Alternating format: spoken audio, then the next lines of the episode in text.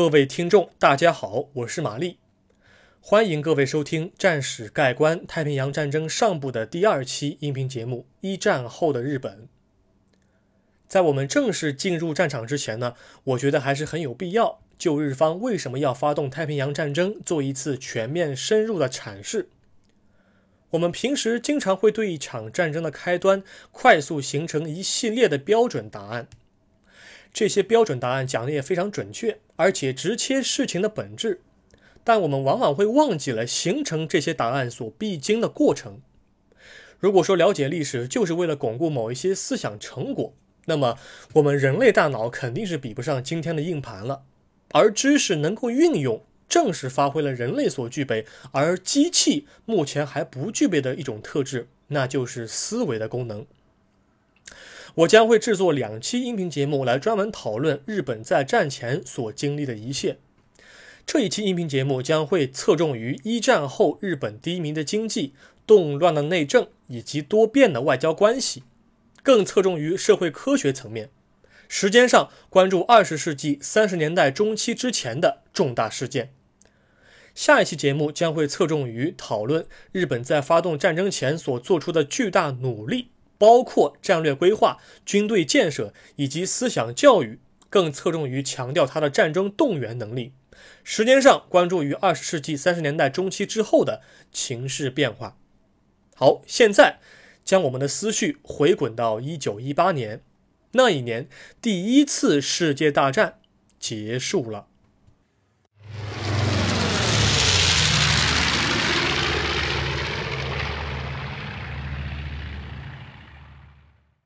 第一节昭和恐慌急剧下滑的日本经济，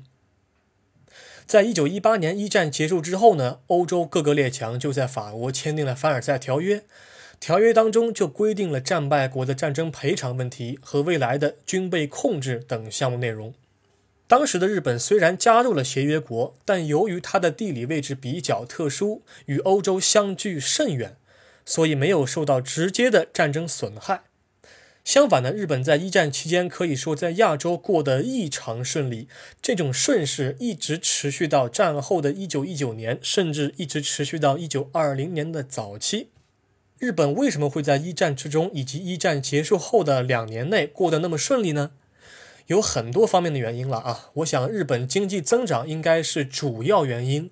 其他原因呢，我将会在这一期的音频节目的后面。啊，关于内政和对外关系层面来进行展开，我们先来聊一聊经济。首先，我个人觉得哈，日本经济的增长很大程度上是因为日本在战争当中大力发展矿业、海运和造船业，他们为其他国家提供运输和工业原料，所以因此，嗯，在战争期间。日本就慢慢从一个农业国的身份转变成了一个工业国，实现了在战争期间又没有受到任何的损害，完成了经济结构的更新、转型和优化。然后，日本本土没有受到战争的侵袭，所以工业生产一直是非常安全且顺利进行的。由于工业生产比较稳定，利润也很高，所以当时有很多的国有银行就和许多企业进行了一些合作啊。比如说，企业发展它需要资金来源，那么银行呢就提供贷款给企业，企业拿了这些本金之后，拿去生产投资，收入还颇丰。之后，企业就把贷款的费用连同利息一并返还，那么银行的利率呢也得以稳定。这么一种良性循环，就导致当时很多的日本民众就希望把钱存到银行里面，因为当时的日本民众他们认为银行这个东西是一个新鲜的事物。当时确实有一种投资，或者说更准确的来说叫储蓄热潮。日本当时从十九世纪末明治维新那个时候就开始派了很多的留学生前往西方国家学习他们的经济呀、政治制度和工业技术。所以二十世纪初的日本，它也跟西方一样要搞金融、开银行、搞股票。对于日本民众来讲，之前钱是存在家里面的，还要担心夜里头是不是有小偷到家里头来光顾。现在呢，把钱交给银行管理，安全问题也有了，又可以根据利率来赚钱，何乐而不为呢？所以大家都希望把钱存到银行里面。因此，在这段时期当中，日本的经济是稳步向上的。但是这段时期一过，随着一战的结束，各国的需求减弱，日本出口的收入来源就渐渐转向至其他产品了，比如说奢侈品、丝绸。经过二十世纪二十年代的一些战后的经济微调之后，日本的经济总算是渐渐稳步发展。但是很可惜的是，在一九二三年的九月一日那一天，发生了历史上很著名的关东大地震这一自然灾害。那么这次地震震中是在神奈川县附近，震源深度十五千米，是浅源地震。震级八点一级啊，八点一级放在今天来说都是一个相当高的震级了。更何况当时的日本，他们的房屋建筑能力还没有那么强。那么这次地震对于日本的经济打击来说，可以说是空前的。当时地震发生在中午，民众正好在休息和吃午饭，突然驾到了地震，把日本全境的许多房屋都摧毁了。因为当时日本的房屋很多是木质结构，很容易着火，加上地震导致了地下水管网络被破坏，所以灾后的修复和救灾工作就显得非常的艰难啊。那么地震之后呢，还会有一些因为消息被切断了啊，所以民间就流传着很多小道消息开始传播开来，什么。政府倒台了呀，天皇驾崩了，朝鲜人犯罪纵火抢劫，类似的谣言在民间疯传，引起了民众的一些恐慌。民众恐慌之后呢，就出现了日本本民族的人对朝鲜人和中国人的屠杀，屠杀导致犯罪事件频频发生，政府就在治安方面和灾后重建工作方面耗费了大量的财政储蓄。那么更为致命的是什么？哈，当时有很多的工业生产企业，他们的厂房遭到破坏。然后大家呢都前往各大银行去领救灾票据，那么这个救灾票据呢也被称为叫做坏账、呆账。一方面，地震导致的是股票交易受影响了，这个救灾票据所需要的一些贷款呢无法在短期之内被偿还，所以国家就自然而然背上了沉重的经济包袱。另外一方面，它这个票据的信息整理和甄别不够合理。我举这么个例子哈，当时有很多的民众和企业哈，明明损失没有那么大，但是像台湾银行啊，像类似的财阀报的时候呢，是出于恐惧心理呢，或者是想呃趁火打劫，趁机捞一笔，虚报数额，这就导致了当时财产分配不均，财产分配的数额下发下去，并不能够真正恢复国家经济发展命脉。那么在灾后的第四年，一九二七年，当时的重要财阀铃木商店和国有的台湾银行倒闭，他们的倒闭导致了民众对于将资金托管给其他部门啊这一行为就产生了恐惧心理。他们觉得自己把钱原先把钱交给银行是特别安全的一个事情，现在不安全了，取钱取不出来了，怎么办呢？他们就纷纷前去银行门口排队挤兑现金，但是银行一时半会儿也拿不出如此大额的现金。所以拖延兑现的情况经常发生，民众呢就在门口耗着，银行的信誉也随之下降。那么由于大量挤兑呢，人们就不愿意把钱存到银行里面，流动的资金就减少，无法贷款给企业，那么企业生产也进一步受限，工人呢就失业，整个国家的发展在这样的一个恶性循环当中就近乎停滞。然后在二七年倒闭了之后呢，二九年的时候国际经济危机来袭。本来日本是要靠大米和丝绸作为他们主要的出口的经济收入的，但是由于西方国家，特别是美国，出于自保而大幅减少类似产品的进口。因为什么问题哈？我举一个例子，当时的美国，美国当时出于保护本国农民和企业的竞争力，便提高了日本出口商品的关税。啊，这个事情和现在的贸易战应该是有一些可参考的价值的啊。美国提高关税之后呢，呃，美国民众呢又不是每个人都吃大米，他们是吃小麦、吃面包长大的孩子，也不是每个人都需要丝绸，丝绸这个产品对他们来说是一个奢侈品。换句话说，日本出口的这两个经济的产品对于美国人来说并不是美国人的刚需，所以日本出口的商品一时找不到去处，呃，出口的经济收入就一直在走下坡路。那当然了哈，这一口气可能扯得有点远，但是我觉得经济、政治、军事等等领域都是相互联系的啊，不能够忽略这个部分。那么我们能不能总结啊？依据这些经济的现象，我们能不能够总结出这么一句话？就是从一战之后的日本，一直到二十世纪三十年代初，日本发现，在自己贫瘠的国土上自力更生已经无法满足国家的稳定发展。同时期与西方大国保持良好的贸易往来，却由于各国的贸易保护主义而损失巨大。那日本人就会想了：为了保证国家经济发展的稳步向上，以及获取资源垄断，日本为什么不能够去侵略别国来获取资源呢？因为和平已经无法让这个国家继续向前了。那或许战争是一条更加有利的出路。我想这个结论可能是因为日本它自己是一个岛国，所以它的资源极度依赖别国。那么因为这种资源的依赖呢，所以导致了一种民众的危机感。换一句话来说，当时日本上上下下各界民众因为当时的经济低迷，所以产生了一种民族的基于民族的集体潜意识，就是因恐惧而不得不选择走对外扩张的道路。好，这就是日本低迷的经济。我们来看一看今天的第二节内容：日本的政治。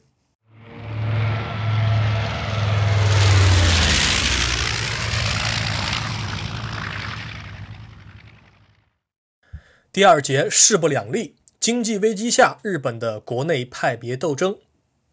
由于日本国内的经济低迷，所以在此期间，日本有很多国内有很多不同的派别的政治团体都说自己是呃最好的人选，能够拯救国家。所以在这段期间呢，频繁组建内阁和改变国家战略啊。当然，他们一心都是为了让日本走出阴影了。但是其中产生的政治运动，特别是刺杀事件，却是相当的残忍啊。因为考虑到这篇音频篇幅的限制，我暂时将日本国内政治的发展从二十世纪二十年代开始讲，明治维新、十九世纪末以前的一些历史，我暂时如果联系紧密的话，我暂时。蜻蜓点水带过这段时期的日本政治，哈，二十世纪开始到三六年末这段时期呢，基本上是可以分为两大派别，一个是皇道派，一个是统治派。两大派别所抱持的政治立场和政策方向应该是有相同也有不同，但大致说来，他们都是希望让日本走对外扩张的道路的。我们先来说一说皇道派啊。黄道派它的建立呢，可以说和明治维新时期的日本内政有相当紧密的关联。在十九世纪末的时候，当时日本还是一个跟中国一样是一个闭关锁国的国家，他强行被美国海军和沙俄海军强迫通商，国门被踢开了。当时的当局是江户幕府，他的应对不利，所以招来了很多派别的反对。其实日本政治它的一个。地域特征特别的明显，它是由各个藩组成的。藩这个单位，它本身是江户时代的地方分权所产生的称谓，有点像咱们的诸侯，有点像啊。于是，反对江户幕府的讨幕运动和倒幕运动就此开始。呃，因为当局对于强迫通商这个事情没能够很好的应对，所以说分为了两大不同的运动派别，一个是讨幕运动，一个是倒幕运动。讨幕运动的讨是讨伐的讨啊，他们主张是用武力暴力的手段啊，武装夺取政权，然后呢，强迫国家改变一些政策。那么倒幕运动呢？他们是一批和平主义者，他们还是希望更加温和的，来通过劝说的方式让国家啊进行改革。那么维新当然后来是成功了啊，成功了之后呢，日本就开始大力引进西方的制度啊、技术啊。但是有一点特征是什么呢？各个藩的人在维新运动当中，有一藩的人效力最大，这个藩就是很著名的长州藩。所以，维新之后的长州藩出来的各界政要，基本上占据了日本高层的，呃，主要人员。比如说，在咱们惨痛的近代史的历史上，有一个很重要的人，他就是甲午战争中时任内阁总理大臣日本的啊伊藤博文，他就是来自长州藩的。那么，这种地域的特征呢，其实一直延续到现在。就比如现在的日本时任首相啊安倍晋三。这个经常微笑的安倍晋三首相，不知道为什么哈，经常微笑的他呢，他的祖籍是山口县，从地理上来讲呢，他也属于长州藩，所以长州藩长期把持政府要职的结果，就是产生了一堆啊，周围产生了一堆反长州藩的政治团体。这些团体最早是由上元永作呀、荒木贞夫、真崎胜三郎等人组成。他们公开与当时的时任首相田中义一，他是长州藩的代表人物，唱反调。由于当时的日本正处于经济危机之中，所以民众的生活和金融寡头的生活，他们俩是相距甚远的。那么，黄道派的支持者，他们害怕国家如果完全采取英国的搞内阁、搞议会制的话，时任陆军大臣宇垣义成就会搞政党政治，而之前黄道派所推举出来的天皇就变得名存实亡。所以，黄道派、黄道派，它的名称本身的意义也就彰显了出来。他们是希望保留天皇的权威，希望国家在天皇的思想治理下能够实现国家改革和对外扩张的道路。黄道派除了这点之外呢，他还有很多的支持者。为什么有那么多支持者呢？是因为当时日本存在着许多陆军青年军官与士兵。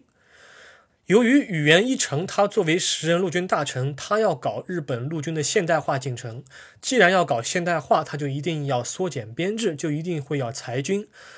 你想吧，当时的日本的军人是由年轻的一些军官和士兵组成的，他们这些人原先是在家里头是帮助他们的呃父母种田、养蚕呐、种水稻呀。但是大米和丝绸作为这些经济的产物。因为美国的贸易保护主义封死了这些经济作物的未来，所以他们这些人种田种不成了，自然只能去当兵了。结果裁军这么一搞，青年士兵当然是会失业了，所以他们就力挺黄道派。啊，这是黄道派他的支持者以及他们的主要的人员的组成以及内政的来源啊，他们政治的一个派别的来源是基于明治维新的一个历史的一个现象。那么。与黄道派对立的是日本的统治派，统治派，统治派，它的名称就可以了解到，他们追求的是日本陆军内部机构的统一，他们要建立的是一个高度国防化的国家，与西方列强进行斗争，他们是反对由天皇来掌管一切国家大事的。当然啊，他们在初期的时候就是希望使用武装暴力的手段，不惜一切代价夺取军队的绝对的管理权。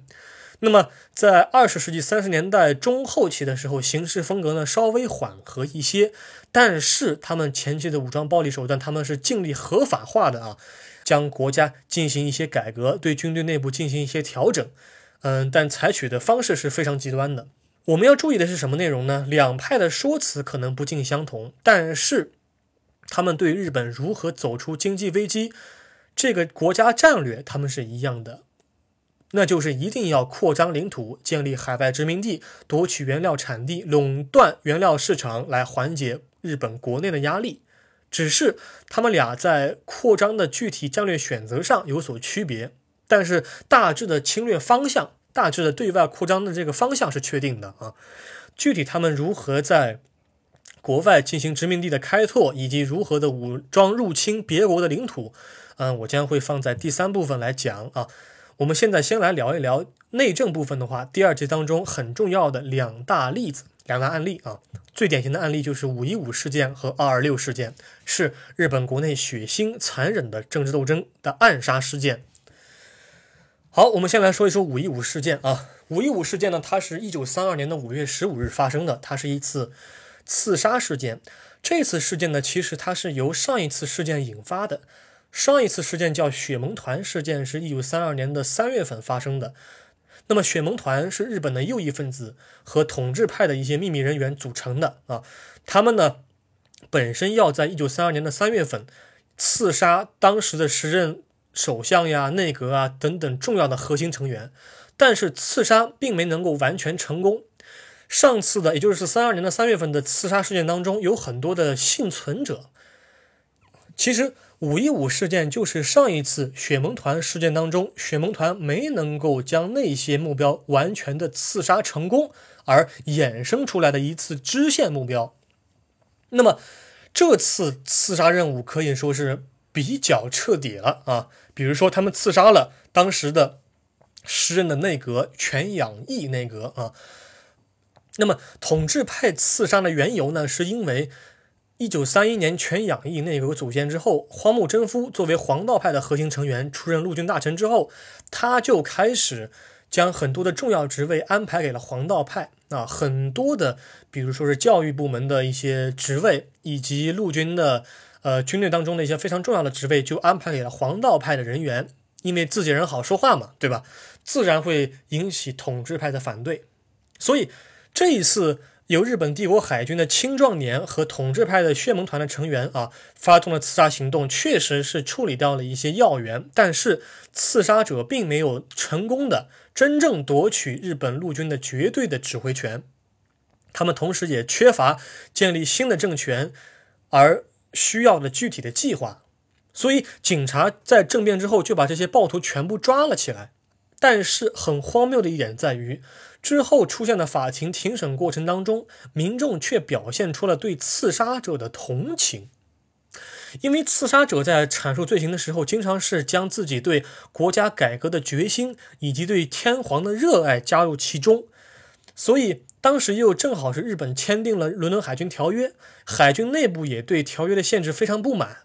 所以，这个庭审本来是一个正义来战胜邪恶的这么一个场所和机会，就变成了一种罪犯的一种精神的哭诉。后来就导致了三十多万人写血书，还有人割断自己的手指。几个年轻人割断手指，然后把手指集中起来，放在盒子里和装在瓶子里啊，交给政府，对政府施压，希望轻判或者释放这些刺杀者。我们想象一下哈，如果真的回到那个时代的日本，你会有这样一种感觉，就是日本民众他有一种民族的危机感，有一种恐惧和亢奋的情绪没有发泄的渠道，所以我觉得才会有这么一些人通过一些激进的行为来做出一种姿态或者立场啊。但是啊，坦率来讲，那么这次嗯庭审结束之后呢，这些凶手没有受到重罚。从另外一个方面来讲，这次事件的处理导致了什么呢？民间好像形成了这么一种思维观念，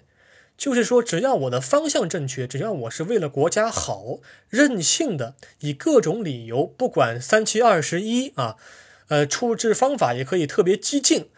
刺杀高官，并不会遭到重罚，而且还会得到些许人的精神支持，在法庭上演一出呃圈粉的好戏，所以。这么一种潜意识弥漫开了之后呢，在二十世纪三十年代很多年里面，日本国内就产生了大量的刺杀事件。当时黄道派呀、统治派呀，以及各类秘密团体，比如说英会、血盟会啊，他们互相勾结与冲突，相继就爆发和出现了。一九三五年八月份的，比如说向泽事件。三六年的啊，三六年二月份发生的二二六兵变，以及在五一五事件之前就发生过的三月事件呐、十月事件，以及陆军的士官学校事件等等类似政治动乱一直在进行。只不过在一九三六年的二月二十六日，应该是有一次尾声，这一次尾声就是二二六兵变，它可以被看作是一场规模最大，而且它的决定性地位和转折性最高的一次行动。那么这次兵变呢，就是今天所要讲的第二个例子哈。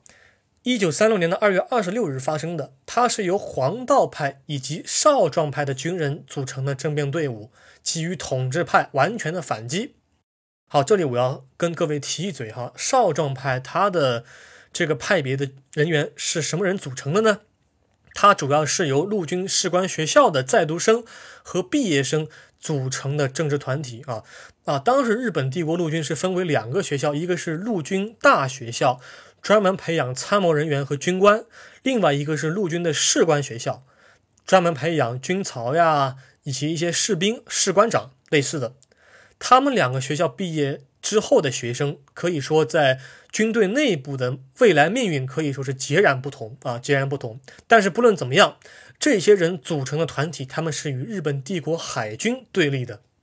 在当天呢，二月二十六日当中呢，在刺杀行动当中，他们虽然在东京取得了一些进展，但是他们失败了啊！他们不仅没有杀害当时的首相，而且本身黄道派的支持者天皇他本人也被迁怒了。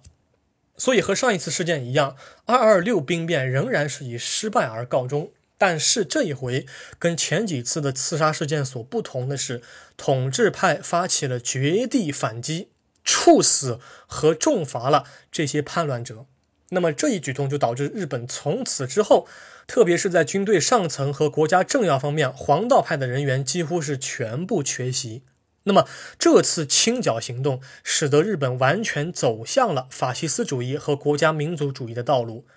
比如说，对中国犯下屡屡罪行的东条英机，就是统治派的强烈支持者、创始人之一，也是数次叛乱的呃参谋人员。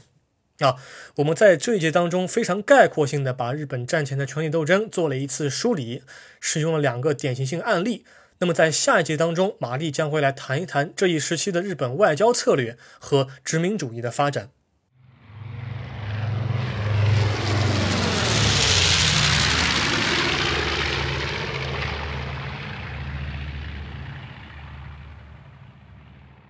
第三节强取豪夺，战略机遇期中的日本殖民主义。今天这个时间可能会有点长啊，本身要是三十分钟之内说完的，但是可能会拖到三十五分钟左右啊，我尽快结束。那么是这样哈，殖民主义呢，很早的时候就有了，在二十世纪初期的时候，当时日本因为日俄战争打胜了嘛，他们就获取了旅顺港的控制权，那么朝鲜就沦为了殖民地。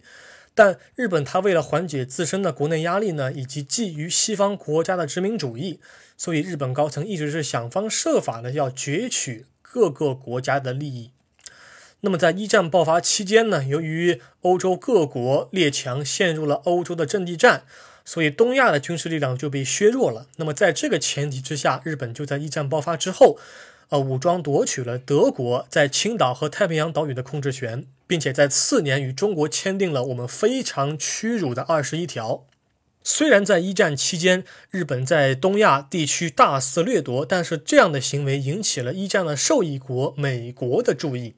美国很害怕日本借此机会扩大在东亚地区的影响力。以及与当时受到一战严重影响的西方各国发生军备竞赛，所以美国为了确保地区的战略平衡，就开始提防着日本啊，随即在关岛呀、夏威夷呀和威克岛建立基地，以及在美国的军队内部就产生了一个叫橙色作战计划。这个计划就是假想美国一旦在东亚地区和日本发生冲突的话，怎么在海上决一死战。在一战期间呢，英国和日本的关系呢？啊，也比较紧密，但是一战结束之后，他们俩的关系就渐渐恶化了啊。他们两个国家其实，在二十世纪初是签订了一个互不侵犯条约的，但是在一战结束之后，他们的关系渐渐疏远。但是不论怎么说，日本不管西方国家如何反应，甚至不惜与某些西方国家恶化国际关系，他们仍然想紧跟西方尝一尝殖民主义的一些滋味。所以。在一九二九年经济危机爆发之后的第三年，日本就发动了九一八事变，占领东北三省，建立伪满洲国政府。那么，因为当时的中国国力确实也很虚弱，张学良没什么抵抗，老蒋呢也说啊，咱谈和算了啊。所以，日本就在这个机会上，借此大力发展东北的农业和工业。啊，不论是日本国内的统治派人员，还是黄道派的人员，他们统一的目标都是要占领中国的资源领地。只是说，统治派他们本身希望是与苏联保持中立关系，而与中国完全敌对。统治派这些人哈，他们是希望瓦解国民政府的啊。那么黄道派呢，跟统治派不太一样，他们将主要的进攻对手是当成苏联。而比较温和的，是把中国的东北三省呢作为资源产地而已。所以，黄道派的人员没有说要在短时间内颠覆国民政府这样的打算，他们是没有的。但是非常可惜的是什么呢？这些黄道派的人是因为在一九三六年的二二六兵变之后，完全的啊被赶出了日本国内的重要的权力机构。所以说，统治派在完成了对军权的绝对控制之后。在一九三七年发动的七七事变，正式的将中国作为他的主要敌人。那么总体来说呢，日本当时将东北作为占领对象，应该是出于以下三个原因。第一个原因呢，就是占领东北可以种植水稻和进行工业生产，确保日本的老百姓能吃饱饭。因为当时有日本很多老百姓连饭都吃不饱，确实是太饱和了啊。第二点，要把岛内的人口分担一部分到东北。这么多人挤在一个小岛上面，太挤了，太挤了啊！第三点，我觉得还是更加重要的是什么呢？就是从日本民众的心理出发，日本一方面他们是学习西方的制度和技术，但同时呢，他们又受到西方的经济挤压，所以他们本质上还是想通过通过西方的手段啊，来成为一个帝国主义的国家，尝一尝当列强的滋味儿。所以，殖民主义的这个思想、这个思潮在当时的日本是广泛存在的啊。在整个二十世纪四十年代之前的日本，就是在外交层面上不断的与正在衰落的西方列强保持一定的距离。在一战之后选对了阵营，然后在抢占德国利益之后呢，不惜与某些西方国家恶化国际关系，又跟随其他国家一起对当时的中国进行殖民和侵略。日本呢，又因为国内的政治动乱和经济危机，所以在发现，他们发现与西方国家进行和平贸易的尝试失败之后，和平的贸易无异于解决国内的问题，所以对外扩张的情绪就被大幅的煽动了起来。那么，在这个情绪被煽动的之前啊，当时日本呢有一个著名的思想家和社会活动家叫北义辉，他当时撰写了一个大纲，叫《日本改造法案大纲》。这个大纲可以是作为啊日本法西斯主义的一个罪行了，战争罪行的一个重要的物证了啊。这个大纲就是宣扬法西斯主义、国家民族主义，以及说啊如何将对外侵略合法化。它是一个思想著作，应该是对当时的日本民众产生了非常深远的影响。啊，好。这就是日本国内的经济低迷的状态，以及内政的持续动乱，以及对外关系和殖民主义的发展，这些互相连接的因素，都确保了日本在发现和平已经无望了，才选择了对外扩张的道路啊。那么，那么关于日本如何合法化它的战争进程，以及如何在华盛顿条约、九国公约的管制之下进行军队现代化和民众的战前思想教育。这些部分内容我将会放在下一期节目当中来跟各位好好的讨论一番啊，包括在下一期节目当中，我将会讨论南晋派与北晋派什么样的区别啊，这两个派别与统治派和黄道派他们有什么异同啊，我都会在下一次音频节目当中做一些阐释。那么今天的音频节目确实由于时间关系哈，确实已经超时了，所以就暂时讲到这儿，感谢你的收听，我们下一期再会。